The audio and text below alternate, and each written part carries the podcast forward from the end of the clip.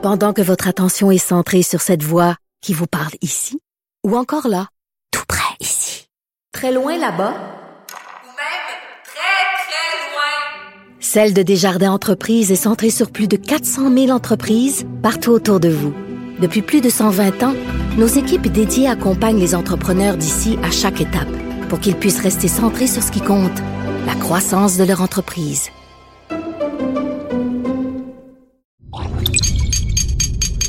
Radio. Bonjour tout le monde. Je suis vraiment contente de vous parler aujourd'hui parce que je commençais à trouver que le confinement était long.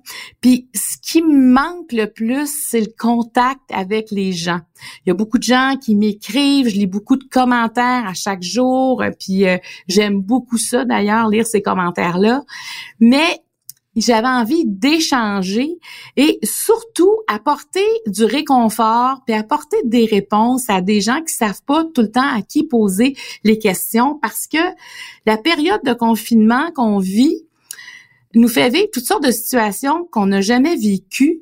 Puis il y a personne vraiment qui peut, dans notre entourage, qui peut nous aider parce que personne ne l'a vécu non plus.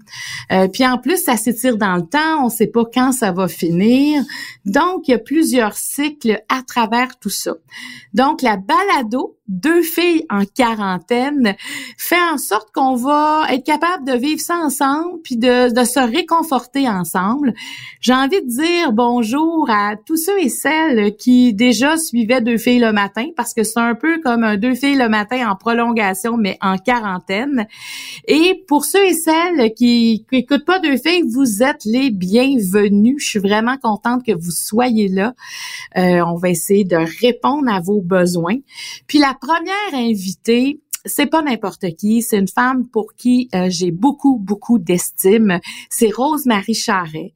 Elle est psychologue depuis des années. Elle été aussi présidente de l'Ordre des psychologues du Québec pendant très longtemps. C'est une, une femme qui est extrêmement rassurante, qui connaît l'humain et c'est de ça qu'on a besoin euh, présentement. C'est pour vous qu'on le fait, puis c'est un petit peu pour moi aussi, puis ça va me faire du bien de faire quelque chose. Alors, ben, ben contente que vous soyez là. Alors, on commence maintenant.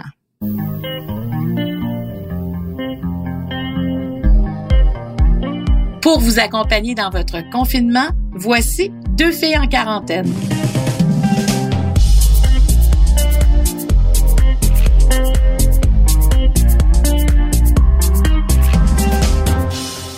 Bonjour Rose-Marie Charret. Bonjour Marie-Claude Barrette. Je suis très contente d'être avec toi aujourd'hui parce que c'est la première du balado Deux filles en quarantaine et de commencer ça avec toi, je trouve ça très rassurant parce que tu vas voir que à cause du de la Covid-19, évidemment, on fait les choses autrement. Tout le monde reste à la maison, ce qui fait que la technique c'est particulier là parce que tout se fait de la maison. Ça se peut qu'il y ait des petits délais, ça se peut qu'il y ait des petits sons, mais rien ne nous empêche. Alors, tu es prête à vivre ça avec moi? Je suis prête à faire ça parce que, franchement, là, je suis prête à faire mon possible pour rendre service aux gens, si ça peut leur faire du bien. Puis en même temps, ça m'en fait, Marie-Claude. Crois-le.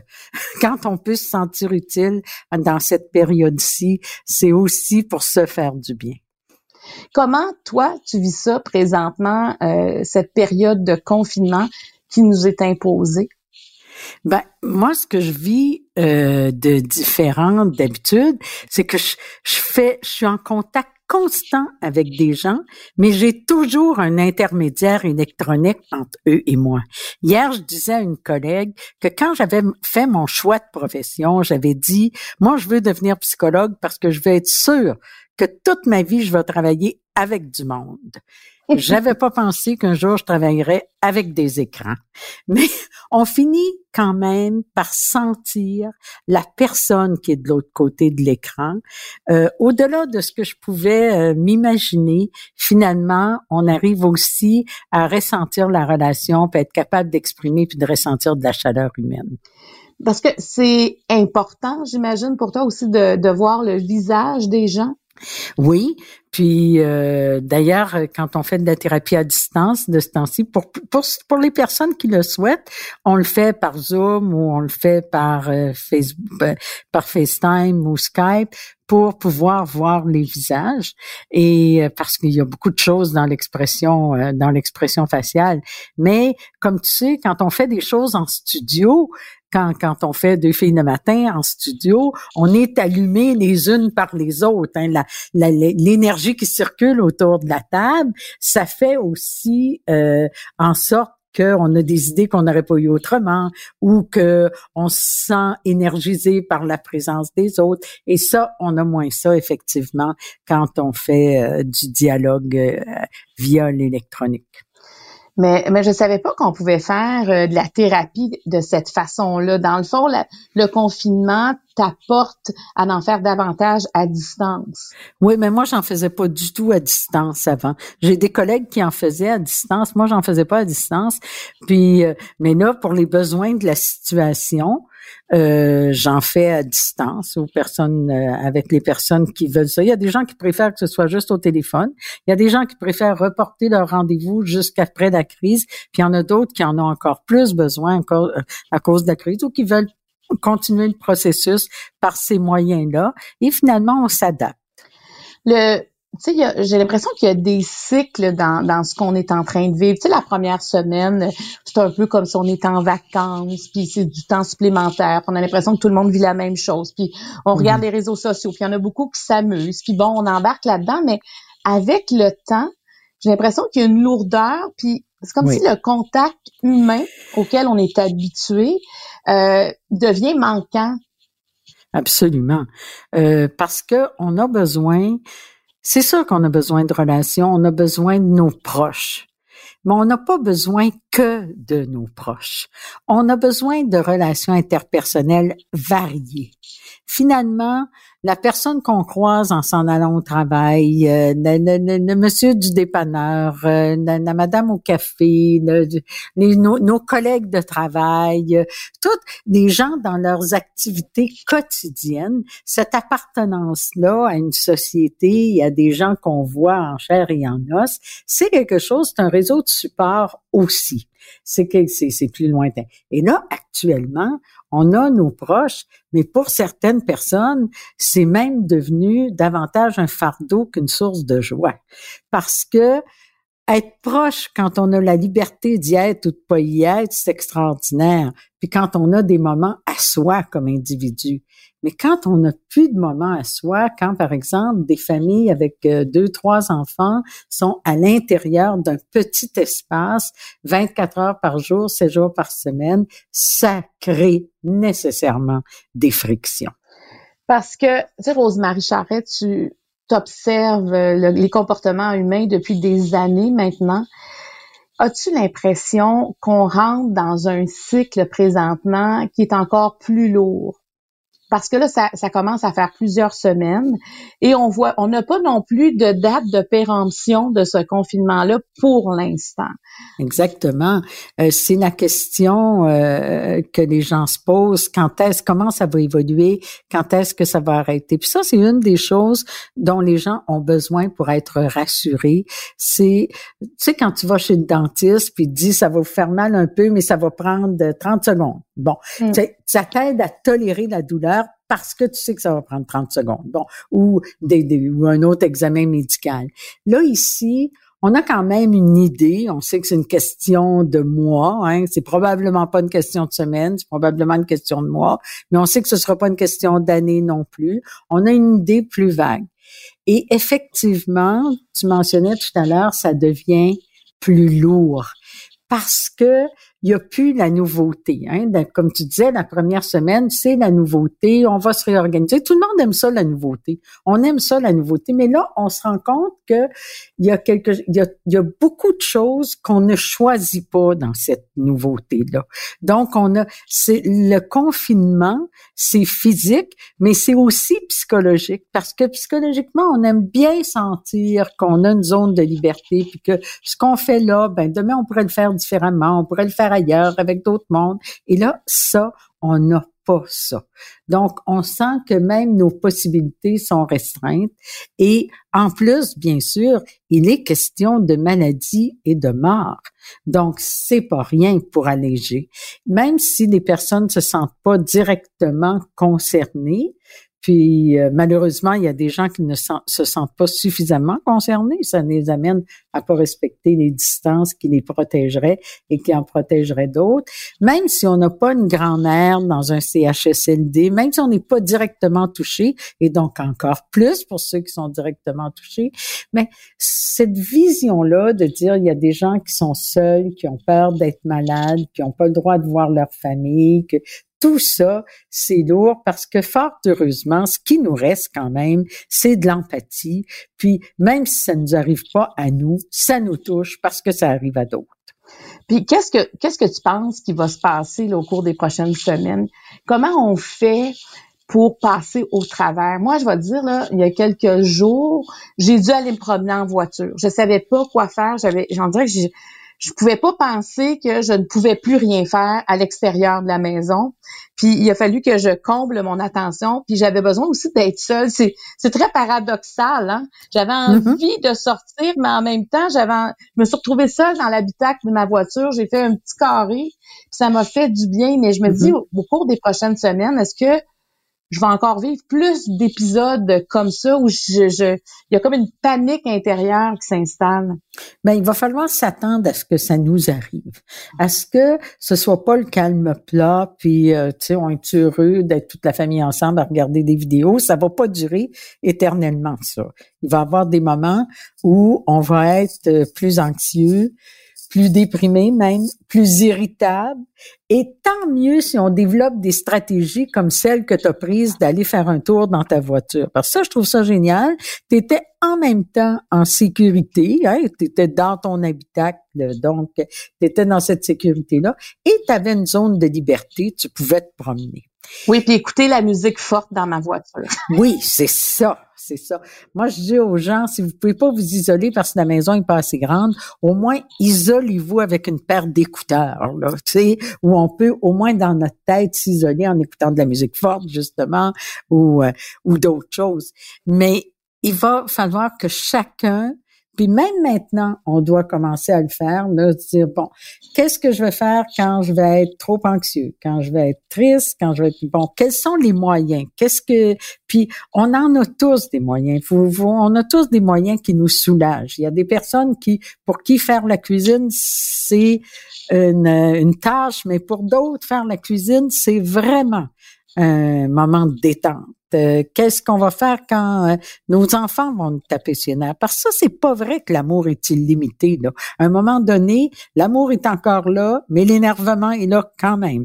Donc, qu'est-ce qu'on va faire? Est-ce que on est capable de prévoir tout de suite des activités qu'ils vont pouvoir faire tout seul, qu'on va pouvoir faire des moments à soi dans la journée? C'est vraiment, je dirais aux auditeurs, là, pensez à vous, comme vous conseilleriez quelqu'un qui vit quelque chose de difficile, mais que vous voulez aider à se sentir mieux. Donc, acceptez que vous n'êtes pas une personne qui est au-dessus de tout ça. Vous avez de l'anxiété. Vous avez toutes sortes d'émotions. Acceptez que la situation est difficile, le cadre est changé, mais à l'intérieur de ce cadre-là, qu'est-ce que vous pouvez choisir? Faites des choix parce que ce qui vous fait souffrir le plus, c'est de plus avoir le choix dans beaucoup de zones. Donc, parmi ce qui reste, qu'est-ce que vous pouvez choisir? Passez à hmm. l'action. Restez pas là juste à recevoir les messages. Faites des choses. Si vous aimiez tricoter, que ça fait longtemps que vous n'avez pas tricoté, c'est le temps de vous partir un tricot. Euh, c'est, c'est toutes les activités où on va sentir qu'on fait quelque chose, qu'on passe à l'action, vont nous aider beaucoup. Puis évidemment, rester en réseau. Euh, heureusement qu'on a la technologie qu'on a, euh, qui nous permet de rester, même de façon éloignée, en réseau avec nos amis, avec euh, le monde extérieur. Et moi, je salue quand même tous tous les créateurs, tous les artistes qui ont mis à notre disposition des chansons, de la musique, des belles choses et allons vers les belles choses. Vous savez que vous pouvez aller visiter des musées sur votre écran d'ordinateur. Sortez votre musique que ça fait longtemps que vous n'avez pas pris le temps d'écouter. Faites-vous du bien à vous, puis vous allez en faire aux autres après ça nous rappelle que la vie continue aussi, ça. Puis tu vois, moi, mm-hmm. faire le balado, je pense que ça va m'aider. J'avais besoin de continuer cette relation-là avec les gens. J'avais besoin de me trouver un canal de communication. Là, juste de te reparler, on dirait que ça me ramène un peu dans ma vie courante de, faire ça. Mais je te remercie d'avoir pensé à moi parce que moi aussi, ça me fait plaisir de reparler à notre monde, de, de, de retravailler ensemble. sais. Donc, tout ce qu'on peut euh, réactiver, mais compte tenu du contexte actuel, ce sera pas de la même manière, mais d'une autre manière, c'est sûr que ça nous fait du bien. Non seulement la vie continue, mais la vie, là, on est dedans. Là, sais, on est vivant, on n'est pas malade pour le moment, puis probablement qu'on ne sera pas. La plus grande majorité, on ne sera pas là. On ne sera pas, tu sais, c'est quand même minime le nombre de personnes qui se retrouvent à l'hôpital. Puis c'est encore plus minime ceux qui se retrouvent aux soins intensifs. faut faire attention parce que quand, quand, comme on a, on est face à des statistiques puis à des nouvelles et tout ça, on peut facilement avoir l'impression que le monde entier est en train, est, est à l'hôpital sauf nous. Mais non, la plupart des gens, ils sont comme nous, ils sont dans leur maison, puis ils attendent juste d'avoir l'occasion de parler à quelqu'un d'autre. Je veux qu'on parle d'argent, Rosemary, parce que ben, oui. évidemment, le, le, les, différents gouvernements ont annoncé euh, du support sur le plan financier à ceux qui ont perdu leur, leur emploi ou ceux qui ont juste pas d'emploi pour le moment parce que tout est arrêté. Mais l'insécurité financière, elle est là quand même. Tout n'est pas réglé pour l'instant. Mm. Je pense au couple. Hein. Je pense à un couple qui vit, euh, on vit tous les uns par-dessus les autres présentement. On a des enfants. Comment on peut passer au travers en laissant le minimum de traces dans le couple quand on a de l'insécurité financière?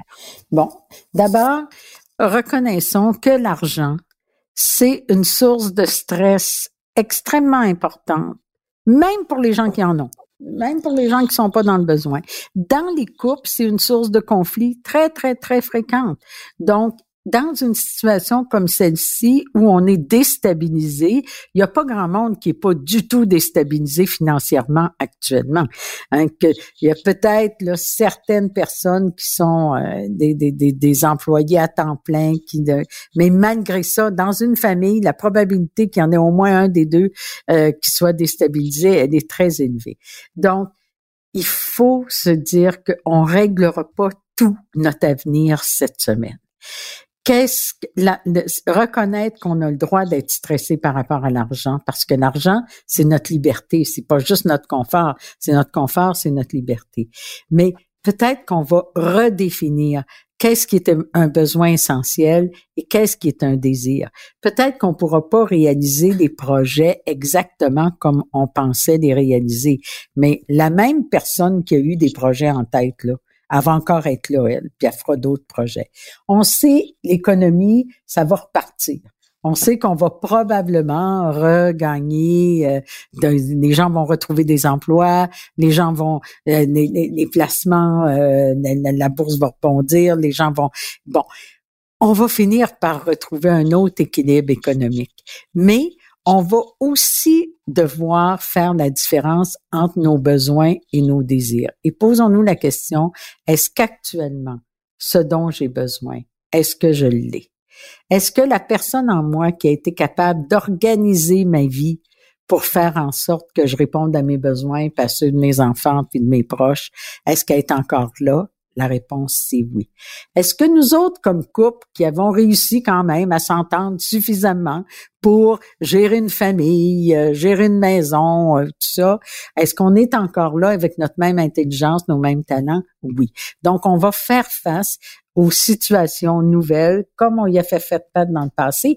Mais c'est sûr qu'il y a une exigence parce que par rapport à ce qu'on croyait qui arriverait, ben, on doit revoir des choses, du moins à court terme.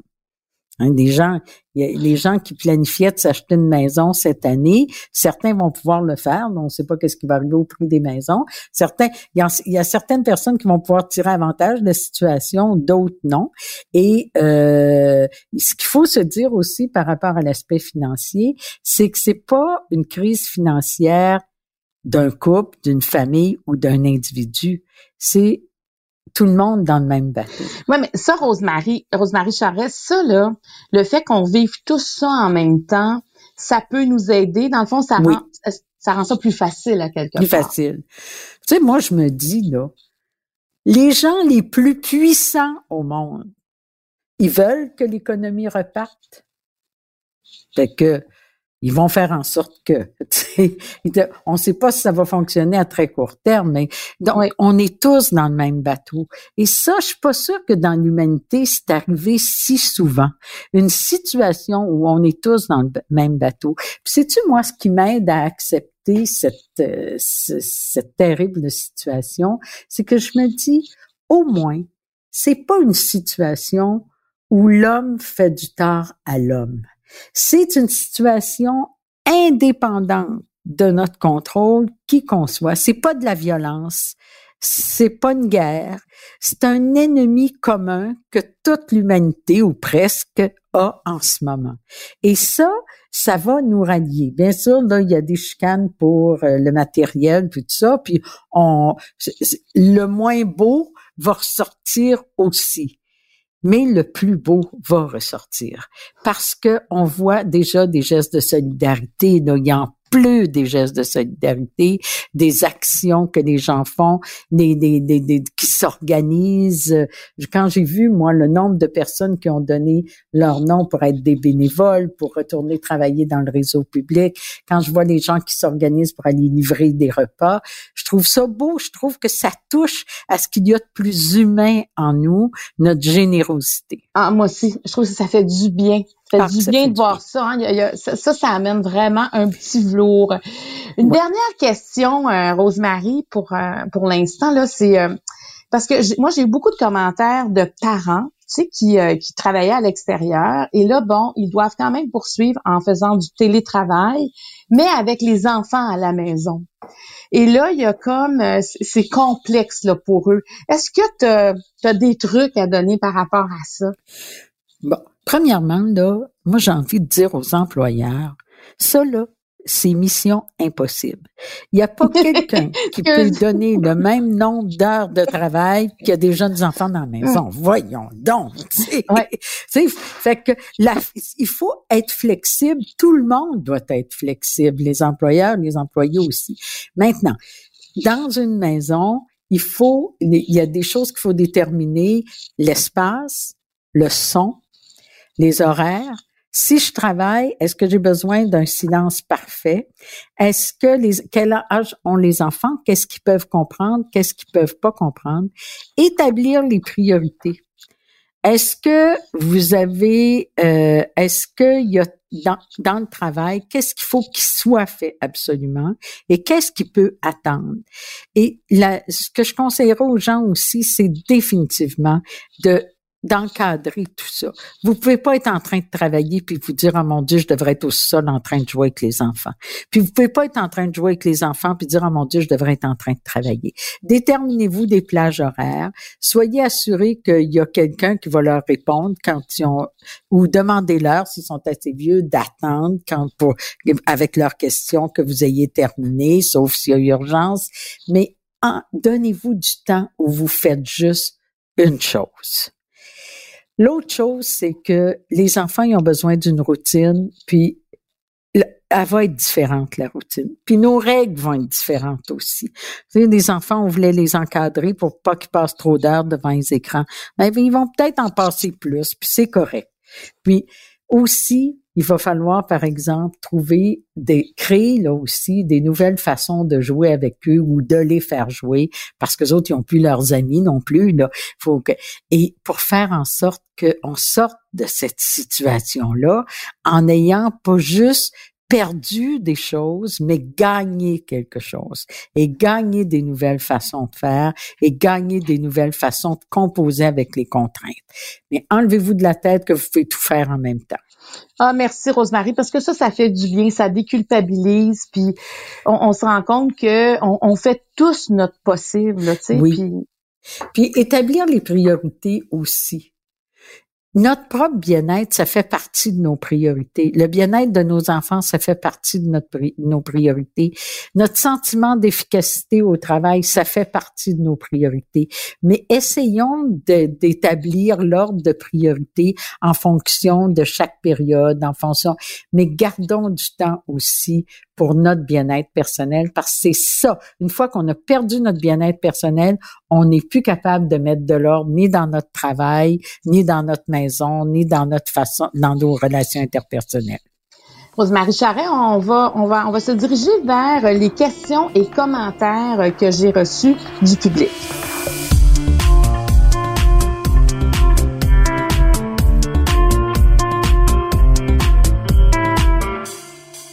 Bon, Rosemary, j'ai reçu des commentaires, euh, puis j'avais envie de t'entendre là-dessus parce que dans le fond, les, gens veulent savoir comment réagir face à ça. Celui qui revient souvent, c'est par rapport au bilan quotidien et ce bilan-là, on devient en plus de ça addictif, à savoir euh, il, y a, combien de décès, euh, combien de personnes ont testé euh, positif par rapport, combien de personnes ont, ont testé justement avec le coronavirus. Et, là, les chiffres grossissent de jour en jour, évidemment. Euh, c'est toujours triste d'entendre le, nombre de décès. Puis les gens me disent, ben, ça devient anxiogène parce que plus qu'il y en a, c'est comme si plus ça se rapprochait d'eux à quelque part. Qu'est-ce qu'on doit faire, Rosemary Charret? Est-ce qu'on doit arrêter de, de regarder ces fameux bilans? En fait, on doit toujours avoir la même grille, c'est-à-dire d'analyse, c'est est-ce que ça me fait du bien ou non? Et je pense qu'on n'a pas besoin de tout savoir.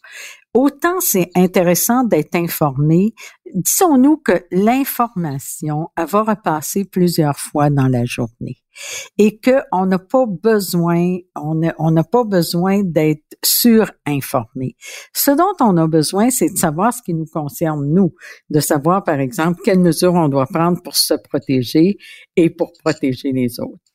Maintenant, moi, quand j'entends ça, le nombre de morts, par exemple, dans une journée, je me dis, moi, là, dans la vie, là, d'habitude, je ne sais pas combien il y a de morts au Québec dans une journée. Pourtant, il y en a. Il y en a plus, là, parce qu'on a, on est dans une crise avec un virus et tout ça. Mais on est affecté comme si, euh, parce que les chiffres sont, sont imposants. Donc, peut-être qu'il faut se mettre à l'abri un peu quand on est stressé par ça, tout en demeurant conscient. Et je comprends pourquoi eux le font. Parce que, premièrement, ils veulent que la population sente qu'il y a quelqu'un qui euh, s'occupe de la réalité d'ensemble. Il y a quelqu'un qui voit à ce qui va arriver, puis qui, mais aussi ils le font parce qu'ils veulent nous sensibiliser tous à l'importance de maintenir les mesures de sécurité. Donc, on pourrait se mettre à l'abri de l'information, continuer de prendre toutes les mesures de sécurité, tout ce sur quoi on a du contrôle, et ça nous ferait du bien. On a le droit, hein? On a, le, droit De, on a le droit. J'ai un commentaire qui dit ce qui suit. Euh, J'essaie de me motiver à ne pas tomber dans une léthargie. On fi elle dit j'ai l'impression qu'on finit par manquer de motivation à faire les simples choses de la vie.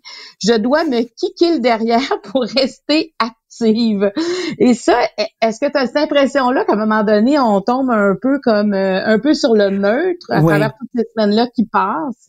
Ben, ça peut amener deux types de réactions.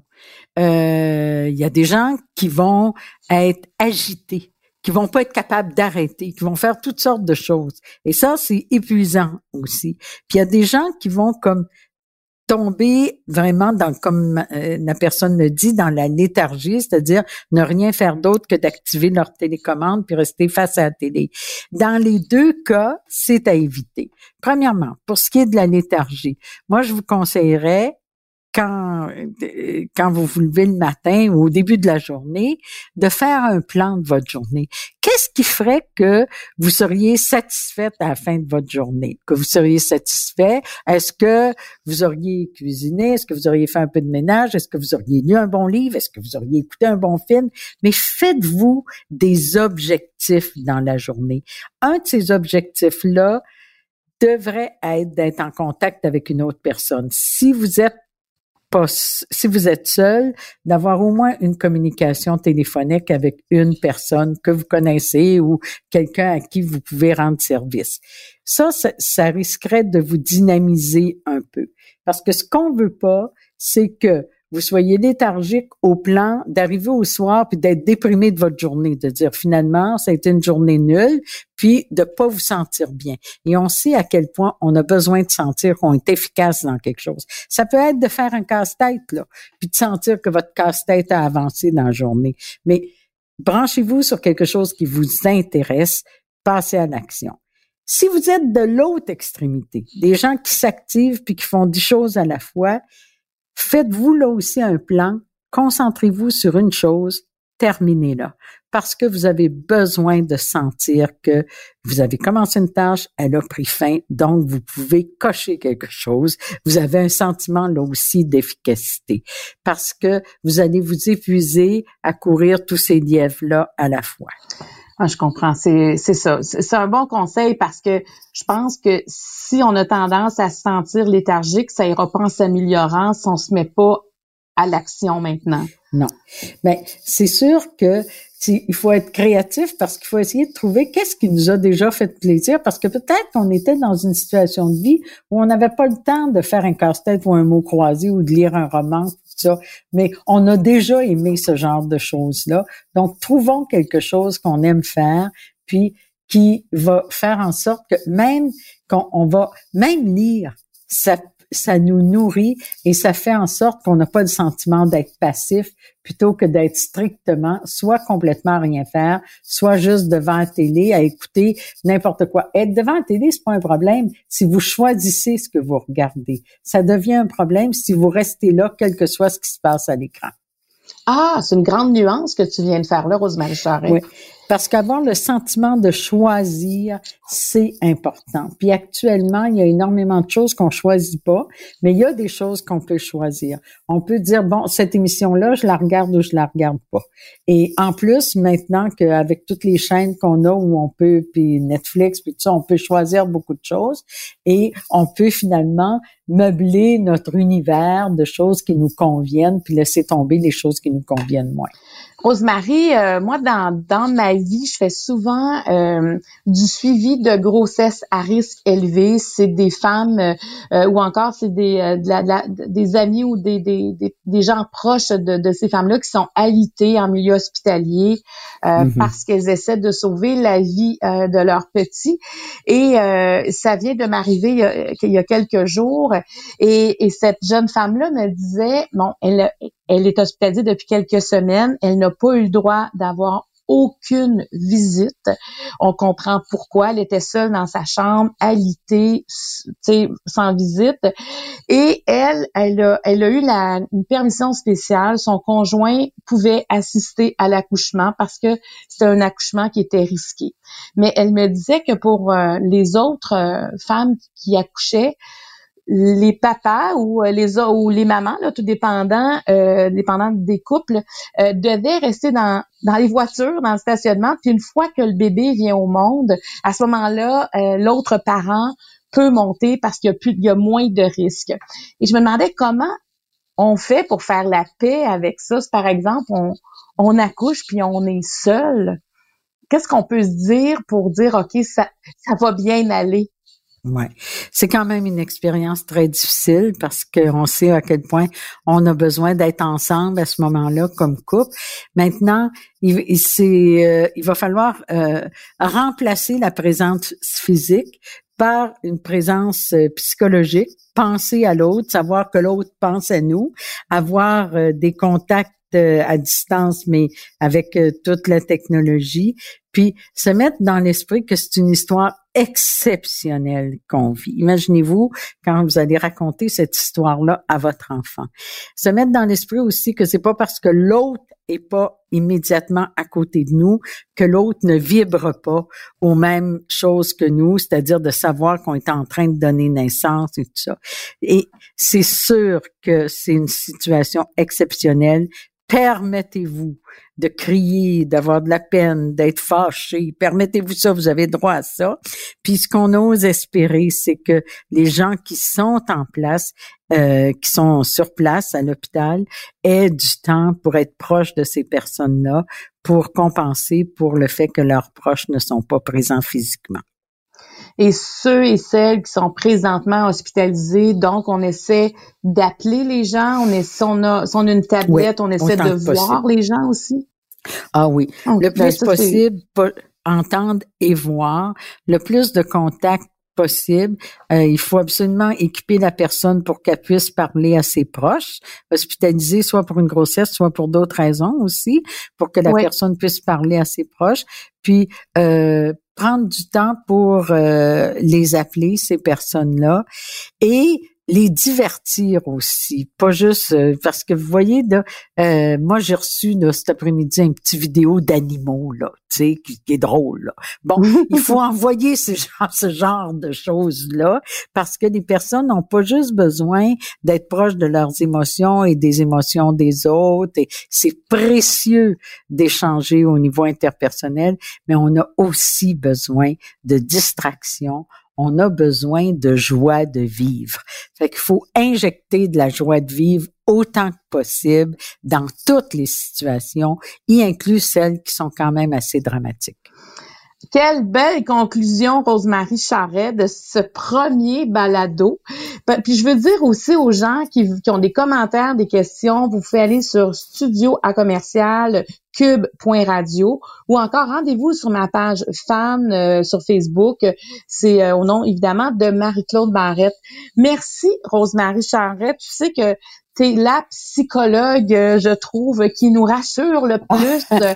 Euh, et tu nous amènes, tu nous as amené beaucoup de pistes aujourd'hui, puis c'est important parce que comme on n'a jamais vécu ça personne. Il y a personne qui peut nous dire non, non, regarde, moi te le dire, moi comment ça va se passer.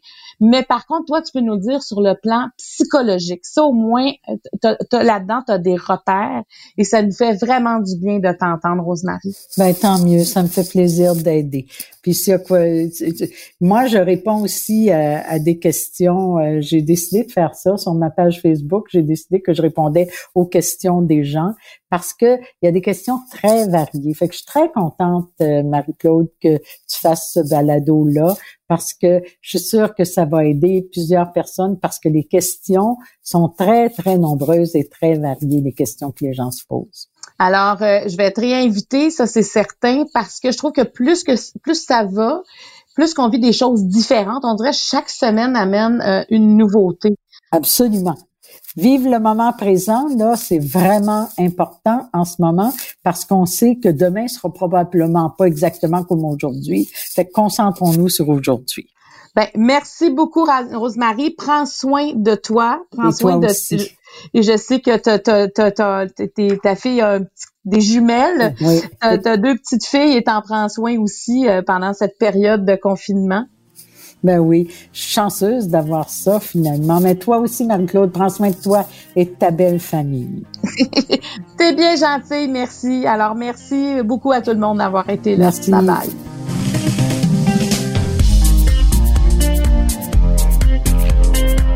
Je tiens à remercier toute l'équipe qui permet de réaliser ce balado. Producteur au contenu Jean-Philippe Lavallée, animation moi-même Marie-Claude Barrette, l'équipe de Cube Radio avec le monteur Philippe Séguin et le chef réalisateur Bastien Gagnon La France. Deux filles en quarantaine est une production de Cube Radio.